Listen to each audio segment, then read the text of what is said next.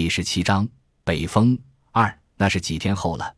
杨一凡与小刘去脑包山走了一遭。蝴蝶河的神奇不在于水域丰盈，也不在于水清如镜，而是那些翩翩飞舞的蝴蝶。杨一凡去过香格里拉，蝴蝶河的蝴蝶无论品种还是数量，不比香格里拉少。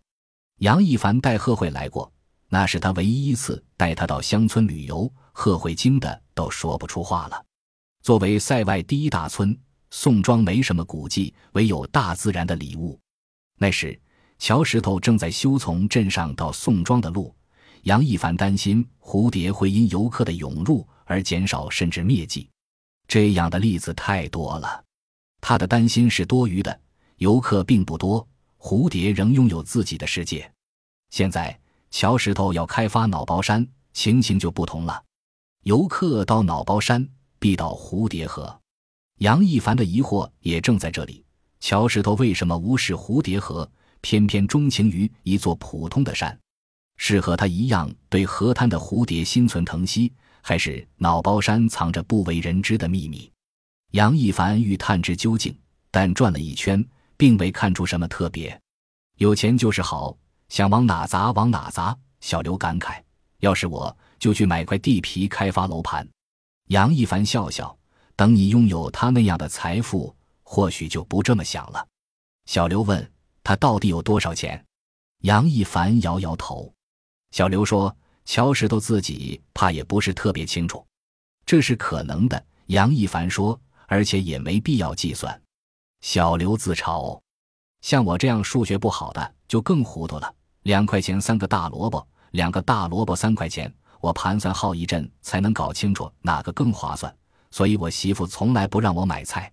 杨一凡笑出声，迷糊有迷糊的好，坐享其成。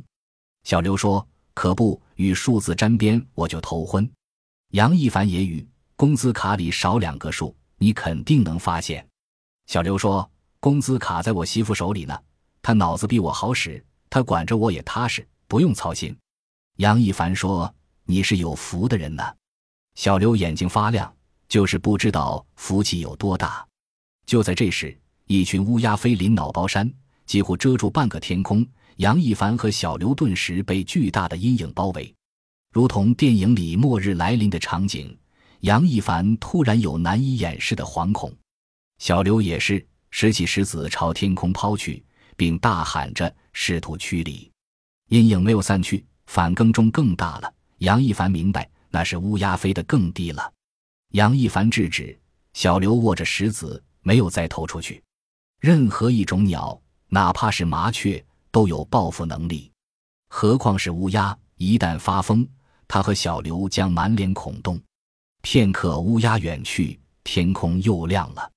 小刘惊魂未定，好家伙，没见过这么凶的乌鸦，要吃人呢。杨一凡说。那是他们感觉到威胁了。小刘说：“宋庄进出其人，听严所长讲，有个女人认为自己死去的丈夫变成了乌鸦，她每天喂食。说疯子吧，不像；说不疯吧，奇奇怪怪的。”杨一凡大致知道一些，说：“每个人从不同的标准衡量，都可能是疯子。”小刘恭维杨镇长这话太有哲理了。杨一凡说：“别管他人怎么说。”有些事还需要自己验证判断。小刘说：“我得记在本上。”杨一凡推他一把：“扯什么呢？又不是格言，下山吧。”小刘立即掏出手机给宋平打电话。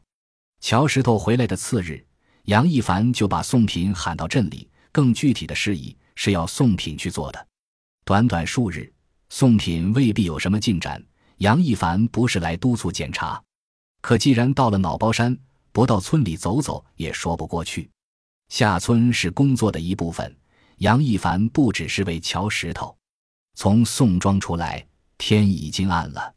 杨一凡没留下吃饭。小刘自是不解，当然没敢问，请示杨一凡是否让食堂的崔师傅等一会儿。杨一凡摇头，没必要，跟着我还愁没饭吃。小刘立即不吱声了。崔师傅自然会等。但杨一凡不想摆谱，没留在宋庄吃饭。杨一凡也有自己的考虑，若是留下，宋品势必会喊乔石头，或者乔石头自己会过来。杨一凡不想见他，当然不是怕他，而是他偶尔闪露的目光让他不适。被折是免不了的，但绝不主动送上门。另外，他和严有道有约，必须把短信的麻烦解决掉。这件事已经搅得他寝食难安。照这样下去，他终会毁掉。严有道是唯一可信的人。至少一定程度上是，晚饭是在罗家豆庄吃的。若是一个人，杨一凡一碗泡面就解决了，并非故意委屈自己，更不是标榜什么。他喜欢简单安静，仅此而已。有小刘就没法随意了，某些样子还是要做的。就像他讨厌饭局，却常常喝醉，是不得已而为之。回到办公室，杨一凡立即给严有道打电话，没等他解释，严有道先说抱歉。忙得头都炸了，稍后打给他，结果等了一个小时。严有道问杨一凡过去还是他过来？杨一凡说：“我过去吧。”没进屋就闻到酒气，桌上甚是丰盛：猪肝、牛肉、花生米、几条洗过的黄瓜。杨一凡做惊奇状：“你这是要准备开餐馆呢？”严有道褐黑的脸上洋溢着喜气：“他们带给我的，今儿得好好庆祝一下。”杨一凡说。我可吃过饭了。严有道将酒杯往杨一凡面前一推，让你喝酒，又没让你吃饭。今儿这酒你喝也得喝，不喝也得喝。杨一凡知道什么能让严有道兴奋，问：又破案了吗？严有道猛灌一杯，叫老子立功了。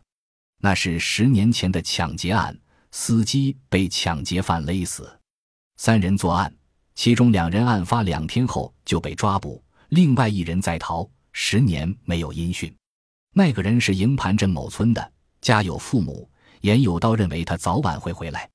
果不其然，一天前村里的眼线向他报信儿，他黄昏入村，将逃亡十年的抢劫犯捕获。刑警队刚刚把疑犯押走。杨一凡说：“的确值得庆贺。”严有道咧着大嘴：“那当然，人生四大喜是什么来着？”杨一凡说。久旱逢甘露，他相遇故知。洞房花烛夜，金榜题名时。严有道晃晃脑袋，那不准。对我破了案比入洞房高兴多了。杨一凡笑了，那是现在入洞房那会儿，你肯定不这么想。严有道说：“洞房早晚是你的，今儿不入，明入，案子就不一样了。就今天这个疑犯，错过今天，很可能再没机会。你说是不是？”杨一凡说。你这是逼我承认，完全是刑讯逼供。严有道往嘴里抛一粒花生米，嚼出很响的声音。你是镇长，我借个脑袋也不敢逼你。杨一凡说：“拉倒吧，你这个阎王爷。”严有道嘿嘿笑：“他妈的，被这么个绰号。”杨一凡说：“六亲不认，断案如神，那是夸你呢。”严有道说：“把我说的跟包公似的。”杨一凡问。最近有什么奇事？严有道说：“刚才说洞房，倒真有一桩，不过不是发生在营盘地界。一青年结婚，喝得大醉，数百兄弟送他回房，百般挑逗新娘，竟真的发生了关系。”严有道感慨：“这行干久了，你就知道什么都不奇怪。”杨一凡忽然一动，说：“或许吧。”停了停，改口：“也不尽然。”解释通的自然不奇怪，总有解释不了的。比如两年前被烧死的养蜂人，家人怎么不来寻他呢？严有道说，家人不知道呗，或者根本没有家人。比如原本是孤儿，又没娶过老婆，哪里有家人？杨一凡叮嘱严有道，吃惊的，你说被烧死的养蜂人没娶过老婆？严有道说，仅仅是推测。杨一凡追问，是男性？严有道说：“是呀，怎么了？”杨一凡觉得喉咙被勒住了，有些喘不上气。你确定？严有道笃定的。当然，我比刑警队到的都早。尸体烧焦了，性别还是能看出来。杨一凡惊喘着：“我以为是女性，一直以为是女性。”严有道愕然：“你为什么有这种印象？你认识他？”严有道的目光突然变得锋利，一下就刺到杨一凡心里。窥见了他的不安和惊悸，在这方面，严有道和乔石头有相像处，总是出其不意。你一定认识，对不对？严有道已经下了结论。杨一凡老实说：“我认识那个养蜂人，住在那个帐篷里的，就是个女的。怎么烧死的是个男的？”严有道说：“你这么讲，就变得复杂了。或许不再是单纯的失火案。”杨一凡心如擂鼓。如果死者是男性，可能就是他纵火后逃离。他还活着，那么那几条短信该是他发的。至于他和被烧死的男人有什么故事或过节，那该与他无关，但也说不定呢。你怎么认识他的？严有道问，脸上已经没有笑容，便不好奇。杨一凡知道严有道已经扒开缝隙，况且原本打算向他求助的，于是讲述了怎么与养蜂女相遇，他怎么用风针治疗他的失眠症。那个混乱痴癫的黄昏掠去了，他也说不清楚究竟发生了什么。就这些，严有道问杨一凡，嘘嘘一笑：“黑天半夜的送上门让你审一顿，不过瘾？还想知道什么？”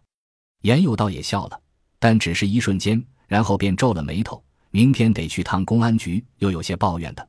本来想放松一下，让你上了紧箍咒。”杨一凡和他碰碰杯，说。或许你又能立功呢，严有道说：“真如此，我再请你。”已经扑朔迷离，甚至可能引火烧身。杨一凡不敢再提及短信。